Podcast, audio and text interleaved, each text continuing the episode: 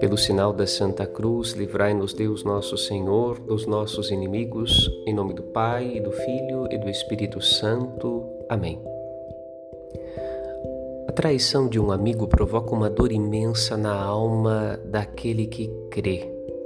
Judas está sentado à mesa de Cristo, ceia junto, come do pão e do vinho. É um amigo e não um servo mas age como um desconhecido. Tomado pela força de Satanás, age como um divisor e adversário, rompe a aliança da amizade, torna-se traidor. É um iludido pela mentira soberba do mundo. Nada é mais importante que Jesus. Contudo, para Judas, o Senhor não lhe significa nada.